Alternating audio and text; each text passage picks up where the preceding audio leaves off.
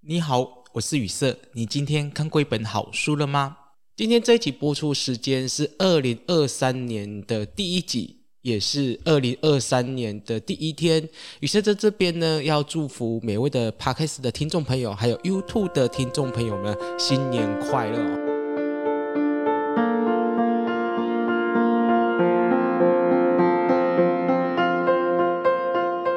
很快了，一年已经过去哦，而且呢，大家没有发现哦，就是时间好像随着年纪的增长之后，每一年感觉好像才一眨眼的时间啊，怎么又年底了啊？怎么好像又一年的开始哦？我不知道大家有没有这样一个呃感觉哦。今天这一集要跟大家来分享关于我启灵的一些故事，也就是分享我在人间与灵界对话的这一本书，这一个月。狮子文化呢，再版我在十几年前所出版的第一本灵修书，我在人间与灵界对话。但是它并不是我第一本著作，我第一本的著作呢是写塔罗牌书。这本书再版，心中呢有很多的感触。在当时呢，我并没有去想到我有机会再写第二本跟第三本哦。一方面呢，是因为书是这么糟糕哦，书出版这件事情呢，不是你喜欢写就好，必须要有人买单啊。那第二呢，就是我也不知道我的灵修可以走多长，所以当时呢，写这一本《我在人间与灵界对话》，只是很诚实的去记录下我一刚开始初启灵的时候的一些遭遇，然后分享呢我对于灵修的一些粗略的看法。所以这本书，呃。它算是十几年前啊，比较早期我对灵修的观点，那不能够说它过时了，但是呢，里面有很多的观点呢，现在再回看来说呢，还是很值得的推荐给许多想要走灵修的朋友们来阅读哦。不管你是刚初启灵的，或者是你想要走灵修的朋友，甚至你可能已经走灵修很多年了，还是不知道。灵修到底在干什么？那么这本书呢，就很值得的推荐给你哦。毕竟呢，这本书是记录下我刚初启灵的时候的一些故事。那么就呃，以同样的这种呃灵修新手来写这样的一个灵修故事呢，我觉得刚才所说的这三类的人呢，都非常适合来阅读这本书。那么在这边呢，分享我为这本书所写的序啊。我在书写我在人间与灵界对话的时候呢，纯粹抱持的是将一路摸索灵修的经验分享于世，或者是呢跟我有相同经验的人呢，能够踏在我的经验之路上面前进。从来没有想过之后呢有后续之作。意外的是呢，竟然能够长销十年有余。这本书呢，虽然名字叫做《我在人间与灵界对话》，但是呢，却不是狭隘的在讨论鬼神跟灵界。更多范围是在讨论台湾土生土长的无极先天启灵，简称灵修。内容主轴呢，虽然围绕在我启灵之后的灵修故事，但是背后呢，其实蕴藏了两层很深层的意义。第一层就是，当你开始启灵之后，你到底该怎么从灵修当中呢拨乱反正，燃烧你生命的亮光？另外一个值得探讨的问题，则是延续前一个问题来的。我是谁？生命的意义到底是什么？我该何去何从？这不仅是灵修最终极的核心问题，同时也是所有宗教的命题。如果修行无法解决我是谁跟生命的意义，那么宗教修持的核心意义又是什么呢？这些种种的问题是生而为人都必须思考跟处理的问题。它只是暗藏在灵修当中，等待有缘人发现。而这个有缘人是谁呢？就是你自己。灵修出现的那一段呢，坦白讲，是我生命当中呢最惨淡的时期。它的到来呢，对我来说呢，其实并不如外界所看到的那般的光鲜亮丽。其实呢，所有的玄秘经验，对任何人来说，都是一趟无止境而且磨人的灵性课题。尤其是当它不请自来的时候呢，更令人感到措手不及。二零一一年刚出版《我在人间与灵界对话》的时候，距离与无极先天启灵相遇正好满十年。时隔十二年之久，为了替这本书重写序而重新的再阅读，竟然有一种恍如隔世的一种不真实感。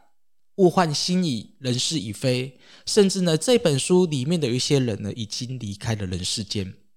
十年是一段不算短的日子，如果从小孩子出生算起来，其实也应该要上小学四年级了。但对于一名灵修者来说，十年却只是处在摸石头过河的探索阶段。倘若一开始你就误判了方向，踏错道途，十年下来，不仅空转。而且呢，毫无收获，甚至有可能陷入人财两空的局面。或许连生命曲终人散的那一刻来临时，你对灵修的探索其实都还没有结束呢。在二零零一年呢，我无预警的自我启灵了。在当时，启灵、灵修、灵动、灵语的这一些字眼并不盛行。所能够找到的资料呢，也不多。好，要知道哦，在当时我走灵修，呃，回回顾起来也蛮久的哦。在当时呢，Google 啊、脸书啊、啊 Twitter 这些、抖音都是没有的哦。那时候只有雅虎家族，然后还有 BBS，就这样子而已哦。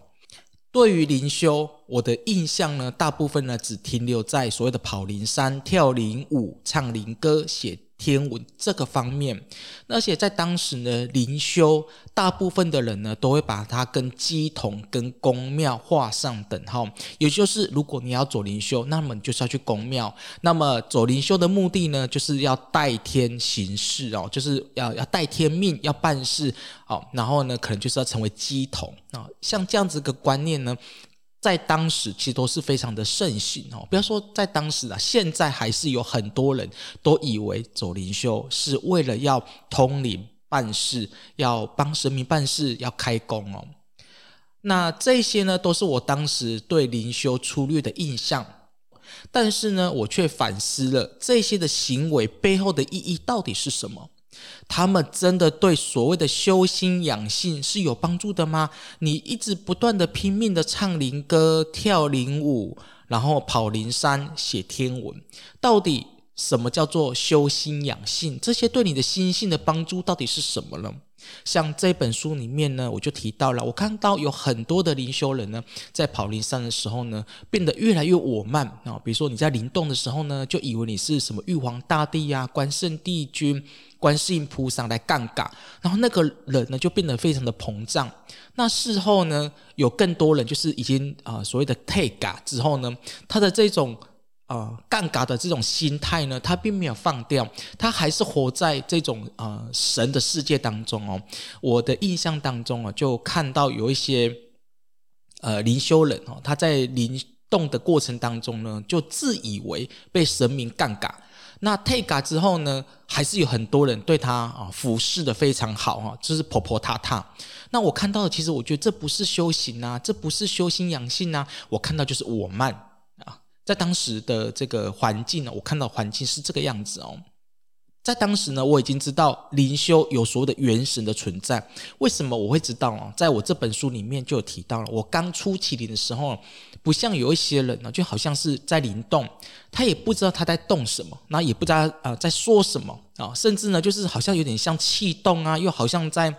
跳舞好，像大部分的人都是这样子，或者是有一些人呢，对灵修很有兴趣，他可能只是尝试怎么去啊、灵动气动，但是呢，我在刚出麒麟的时候不是哦，是有一条灵在我身上，他在跟我对话啊，在我书里面写的很非常的清楚哦，他就用台语跟我说啊，你别惊，好，我是要教你安怎修行。哦，然后甚至他还会凶我。他说：“呃，我来讲谁都是为着要来办书。哦，你也无要和我办书，我和你这世人呢，生活、婚姻、感情、财运拢无好。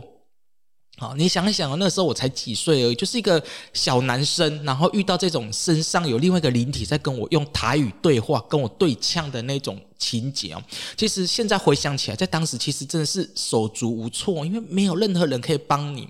一套一句，呃，灵修人常常说的就是“我这条脸哦，觉醒真早啊，觉醒的非常非常早。”所以你看看哦，那个当时那种情境哦，呃。在当时哦，真的可以用所谓的惊慌失措来形容哦。但是我很矛盾的就是呢，我虽然知道有元神有灵修，但是我却不知道该怎么走，也没有人跟我说到底应该怎么做。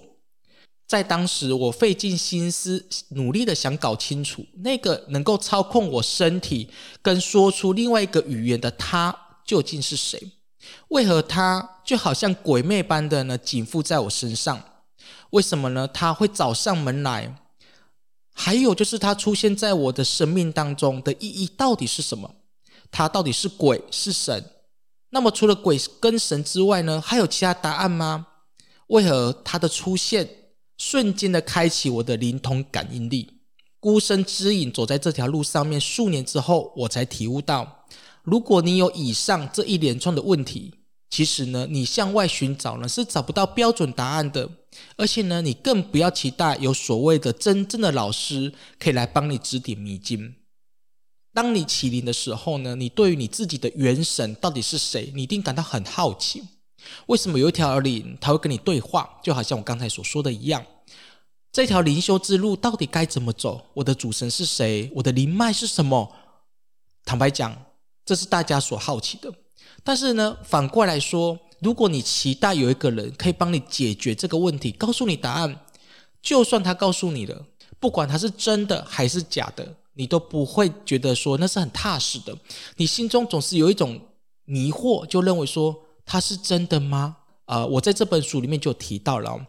我在人间与灵界对话，它不是告诉你一个标准答案，是告诉你我怎么去找到属于我自己的答案，我该怎么去从中解惑，能够让我活得更踏实，是出版这本书主要的目的。有很多年的时间呢，我选择静观其变来面对我这一条灵，毕竟呢，彷徨是没有办法解决问题的。除此之外呢，当下我还能够做的呢，我就是就把我的亲身故事呢，一股脑的发表在网络上面，被动的等待有缘人来为我解惑。然而呢，结果是让人家失望的，因为呢，大部分的网友的答案呢，都是充满了悬疑、神秘，还有浓厚的宗教色彩。而且啊，有很多人就说啊，你这条灵啊，就是什么鬼啊，好女鬼啊，蜈蚣精啊，什么什么之类的。所有的奇奇怪怪东西呢，都跑出来哈。当然也有说啊，是什么呃，观世音菩萨旁边的什么金童转世啊，也有人说我是三太子转世哦。对元神的这个东西呢，你只要发表在网络上面呢，我相信呢，不用一天的时间哦，下面的留言哦，绝对比你所认知的故事哦还要精彩，还要丰富哦。那么一般人呢，在一般在公堂当中的灵修人哦。若不是将灵修跟办事画上等号，就是一定会把你的灵修呢，或者是你的元神呢，跟仙佛转世扯上关系，那实在令我忍不住觉得好笑。而且在当时我才二十几岁，那我只是因为会灵动、会说灵语，然后有另外一条灵，他可以直接来跟我做对话，那么就有很多人说我带甜蜜要办事。那在当时呢，如果我的心再膨胀一点，我相信哦，开工办事应该在我二十几岁的时候就发生了。所以从这边就可以知道说，其实有很多很多的这种呃怪力乱神的事情哦，都会发生在你身上。如果你想要走灵修的话，在那十年当中，我确实经历了许多追求灵通的人梦寐以求之事，比如说探索灵界，我可以跟神明对话，我可以知道我自己的前世。我也跟鬼神打交道，不可否认，这都带来了异于常人、不可思议的经验。灵修四周围萦绕着引人入胜、目不暇及的玄秘色彩，招灵术、堪舆风水、点灵脉、认主神、元神出窍、降级通灵。但是，摒除这一些外人感到新奇的事物之后，到底它又剩下了什么？以上这些玄秘之术呢，甚少去谈论到跟我个人的修心养性有什么关联。但是无极药师金母曾经教导过我，每一次的轮回转世都是让我们看清楚世界的真相。真相是什么？就是幻象。若是如此，那么无极先天启灵法不也是要帮助我们看穿幻象，识得真相吗？我修习无极先天启灵法呢，已经超过了二十年了。最难跨越的挑战呢，是是将它跟生命融为一体。多年来，我见过了无数接触宗教跟灵修的人，因没有好好的处理好生活跟灵修，而导致身心与生活陷入了难以自处的迷幻困局。这不仅是许多的灵修初学者的困境，也是灵性宗教修持者必遭逢的心灵课题。如果你没有办法把灵修的一些经验转化成生活的养分，来让你生活更自在、更快乐，最起码、最起码，你的婚姻、你的财务、你的事业、你的亲子关系，我觉得都应该要保持某一种的自由跟圆满。我觉得这样子的灵修的人，才能够称之为真正的灵修。但是呢，我看过有更多的灵修人呢，在这方面呢，都是。乱七八糟的。坦白说，有很多灵修人的婚姻呢，呃，坦白讲，也不知道他在做什么 啊，或者是有许多的人呢，在这个宗教观念上面呢，他是很狭隘的。所以呢，从这边就可以解释呢，就是很多人就是把生活跟灵修把它一分为二，认为这两者呢是完全不同的类型。在这本书里面，我就提到一个真实的故事，他是一位读者，然后他写信给我，他告诉我说。她老公呢，很沉迷在灵修当中，他要求他的老婆要跟他共修，每一天几乎都要到公坛里面去打坐进修。她老公就跟他讲说，只有这么做，我们的婚姻关系才会更美好。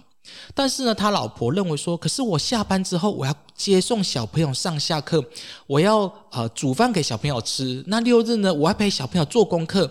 但是呢，我的老公呢都不管这些事情，他执着在灵修上面。那么当孩子出了问题之后呢，他就问反问他老公说：“那请问下，孩子有问题呢，灵修该怎么处理呢？”